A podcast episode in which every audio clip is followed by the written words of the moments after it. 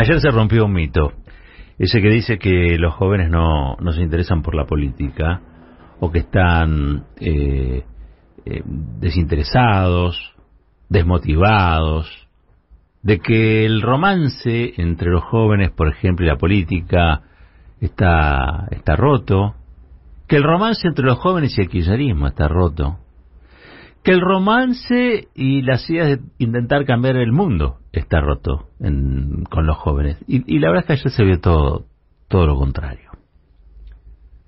Así que me permito decir que ese mito es eso, simplemente un mito que lo dice alguien, lo repite otro, lo escucha otro más, y circula como la moneda falsa, pero no, no se vuelve verdadera.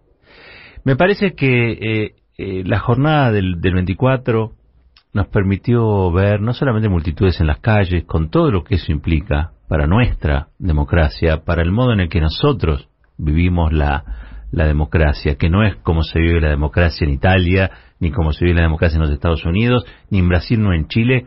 No, no, es como vivimos la democracia las y los argentinos. Que es una manera distinta, es tumultuosa. Es tumultuosa.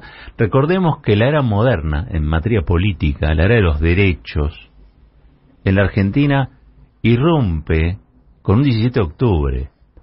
Una marea humana, una marea humana que converge en el centro de la ciudad, en la plaza histórica, en la Plaza de Mayo, para reclamar porque había un líder popular eh, encarcelado.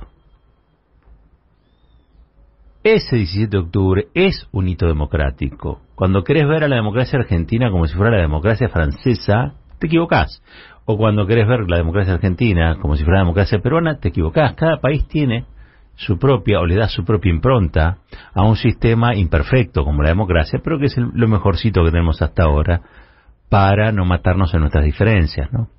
Para lograr tramitar eh, esas diferencias, esos intereses contrapuestos muchas veces, y definirlos eh, de un modo civilizado.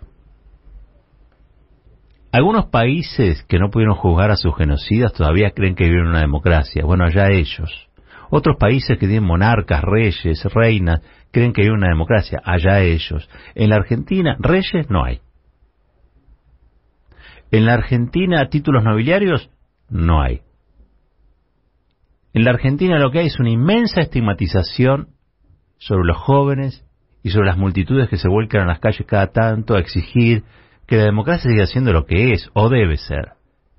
Un instrumento para asegurar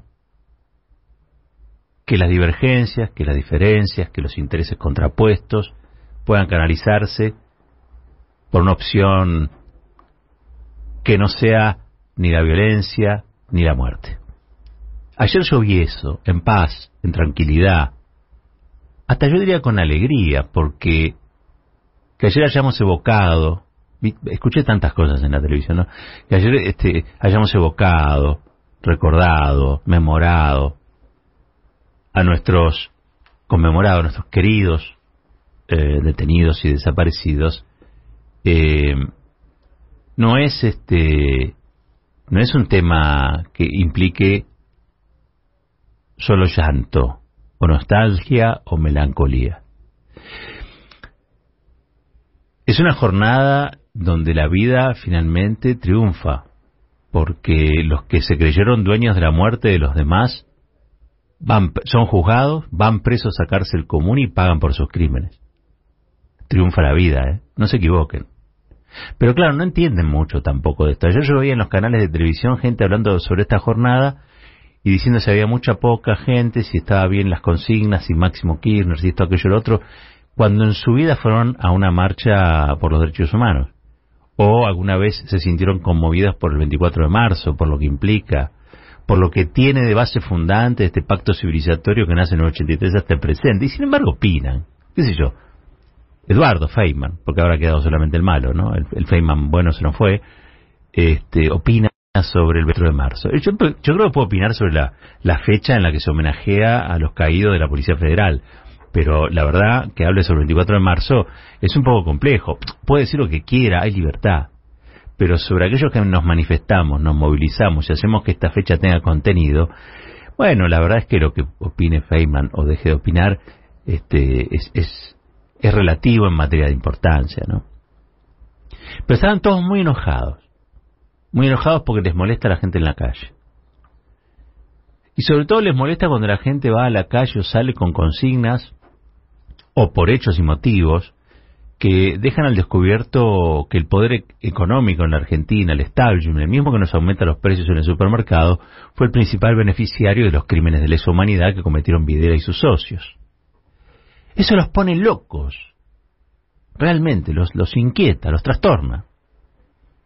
Los trastorna que señalemos que fueron los bancos, los grandes diarios, las grandes empresas, las nacionales y las multinacionales, las que se beneficiaron del terrorismo de Estado.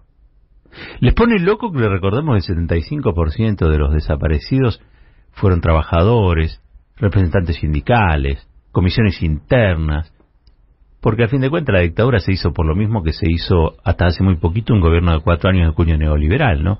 Cambiar la matriz productiva, bajar los salarios, reprimarizar la economía argentina y hacer del país argentino que tiene un desarrollo intermedio hacer un país o convertirlo o cristalizarlo en un país subdesarrollado. Para eso se hizo el golpe. Y para endeudarnos. En lo posible por la eternidad. Por los siglos de los siglos. Bueno, les molesta mucho que cada 24 de marzo se, resignifique la fecha y no sea una fecha de llanto, de congoja, porque nosotros, los que participamos ayer de las movilizaciones, no creemos en los rituales funerarios.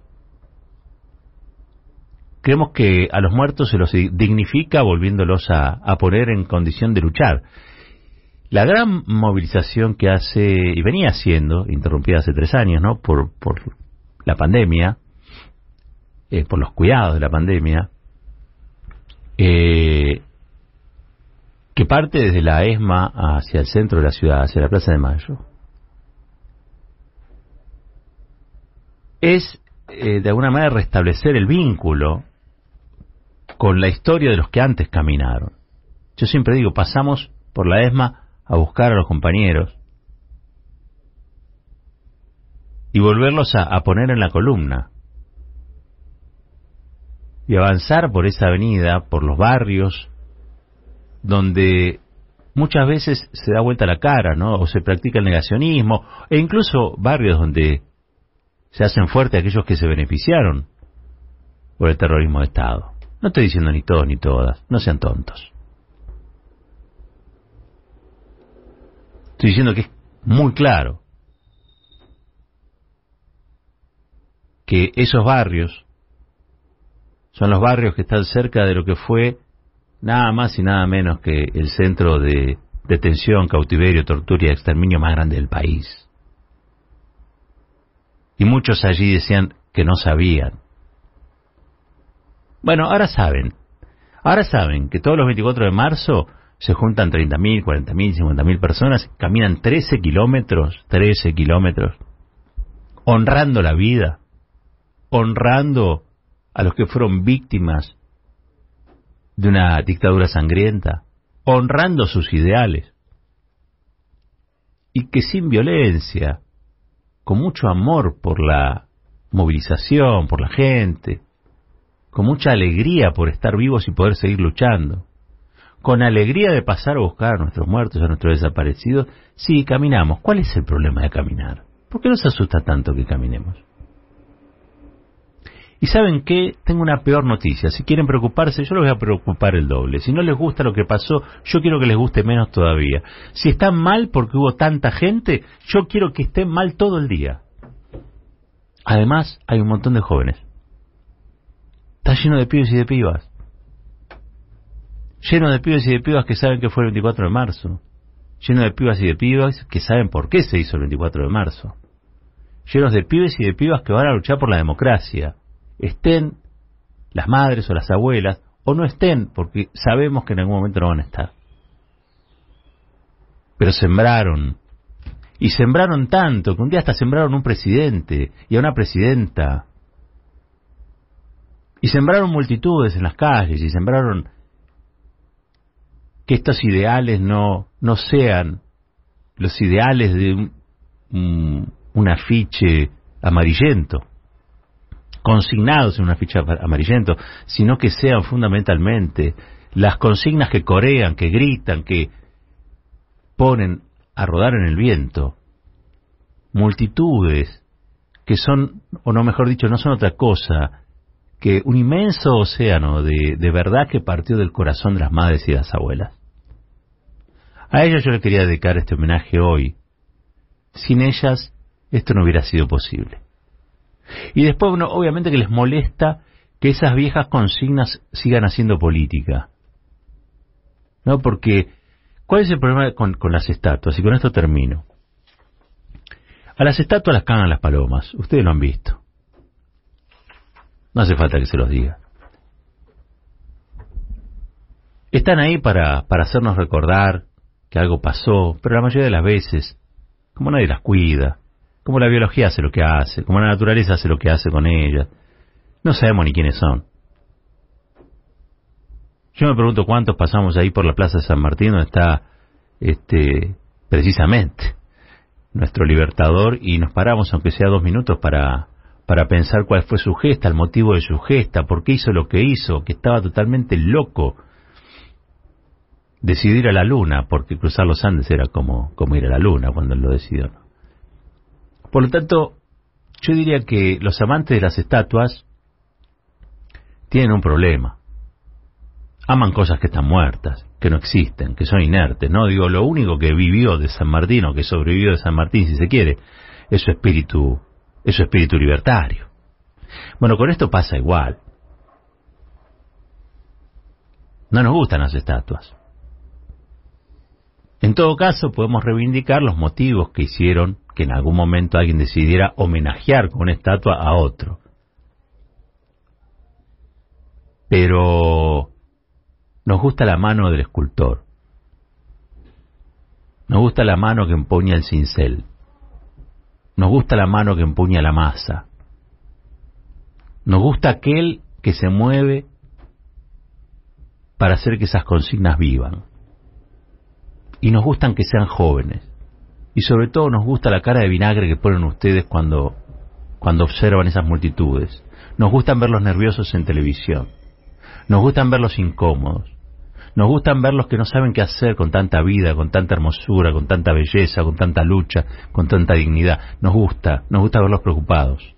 Porque ese día, que no son muchos días al año, nosotros recordamos que este también es nuestro país y que la comunicación, así sea esta comunicación mafiosa que hoy tenemos cuenta menos de la verdad de las cosas, porque la verdad de las cosas no dice nada, absolutamente nada de lo maravilloso que es estar junto a otros miles, junto a otras miles, recorriendo las calles, gritando las consignas por la vida, por la memoria, por la verdad, por la justicia, mientras ustedes se retuercen en el sillón de su casa creyendo que vienen los montoneros a saquearle no sé qué cosa. No viene nadie, solo viene la vida, a través de la avenida. No se asusten, se llama democracia. Ya se les va a pasar.